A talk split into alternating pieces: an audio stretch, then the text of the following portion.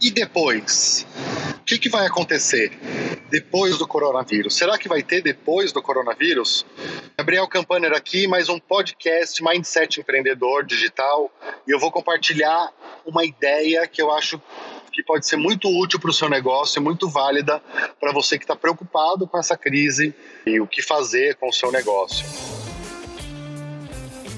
A ideia que eu quero compartilhar hoje é pensando nessa situação que a gente está vivendo de coronavírus e pandemia, como que fica o seu negócio, como é que fica uh, empreendedores é, autônomos, profissionais liberais, o que, que, vai acontecer. Então, vou pensar aqui no nosso negócio digital, mas acredito também que sirva para outros negócios essa visão.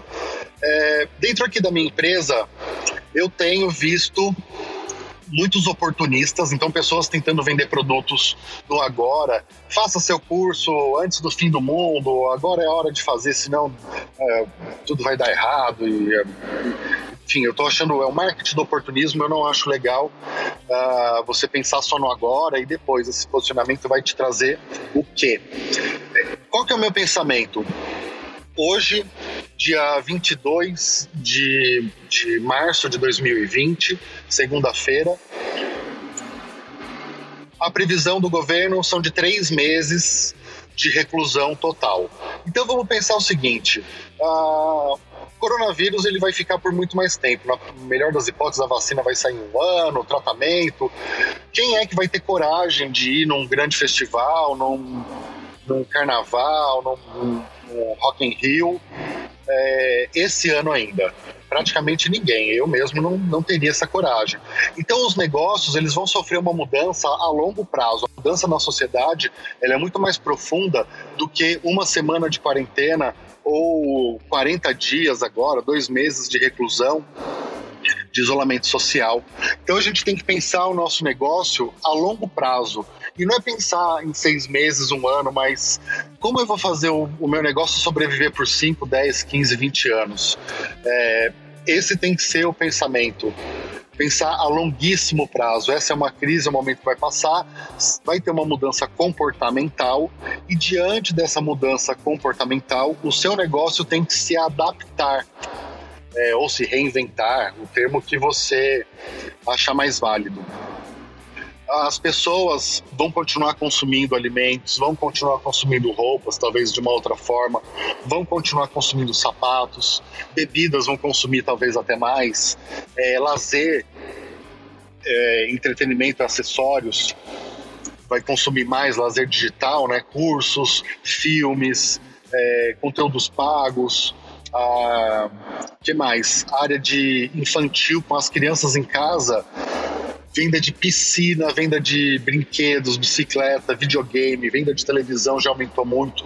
A Amazon soltou na semana passada uma nota falando que eles vão contratar, ou estariam já contratando, até 100 mil pessoas temporárias para trabalhar durante esse pico de, de pandemia, devido ao, ao aumento de demanda já nos pedidos que eles estão sentindo. A Amazon, maior e-commerce do mundo. Então, tem setores que vão cair sim, e tem setores que vão aumentar sim. É, como que vai ser feito esse aumento? É, isso que você tem que ficar atento e estudar agora.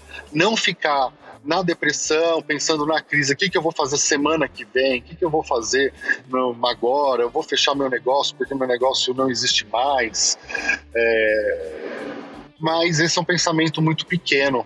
O seu pensamento ele tem que ser a longo prazo. Em um ano, o seu mercado hoje, seja dependente da tarefa que você faça, você for cabeleireiro é, ou design de sobrancelhas, não vai ter mais, as pessoas não vão mais fazer, não vão mais cuidar de estética? Ou será que vai ser uma estética a domicílio, muito mais cuidada, cuidando dos procedimentos, é, dos procedimentos de, de higiene, dos protocolos que vão ser adotados? A vida continua. As pessoas precisam cortar o cabelo, vão precisar é, comprar comida, vão precisar de algum entretenimento.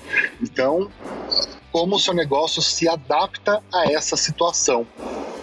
Por outro lado, também estão surgindo novas oportunidades. Se o seu negócio realmente é, é um negócio que vai sofrer uma mudança muito grande. Por exemplo, a gente atende alguns clientes que, que são agência de turismo e a gente também atende buffet de, de organização de festas, né?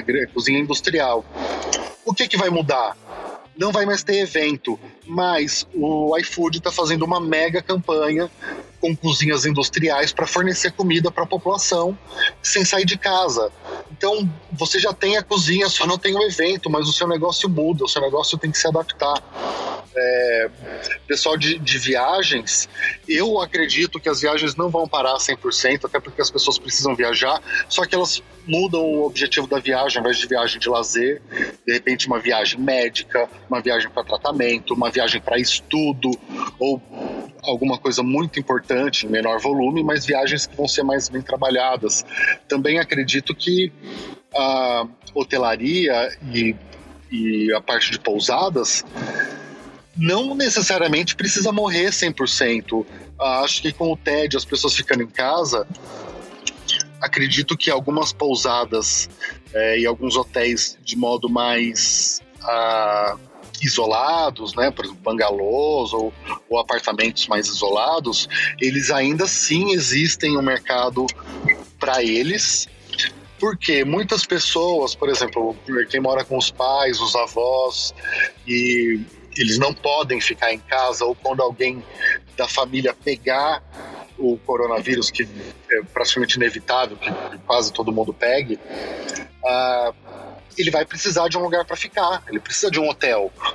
Né, precisa fazer isolamento familiar, precisa ficar numa pousada. Então, existe um outro nível, um outro nicho para ser trabalhado uh, que, que a gente tem que ficar de olho aberto e pensar a médio e longo prazo. Então, esse é o meu recado, essa é a minha mensagem. Vamos ficar motivados, é, apesar de todos os cuidados que esse momento pede. Vamos pensar de forma a manter a economia funcionando, manter o nosso país funcionando e servir. Nós que somos empresários, empreendedores, somos os motores desse país. Então, se a gente entra em depressão e se a gente mata o nosso próprio negócio sem necessidade, a gente está contribuindo para o mal da sociedade, dos, dos nossos clientes, dos nossos fornecedores, as pessoas que se beneficiam pelo nosso produto, pelo valor que a gente gera.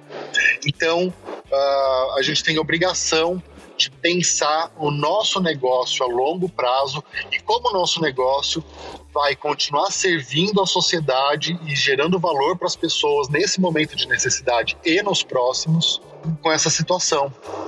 Então é isso, pessoal. Vamos lá, vamos tocar o dia, continuar aí com suas tarefas, bola para frente. Um grande abraço do Gabriel Campane. Estamos juntos, siga aqui, deixe seu comentário, me siga em outras redes sociais para a gente continuar com mensagens de otimismo.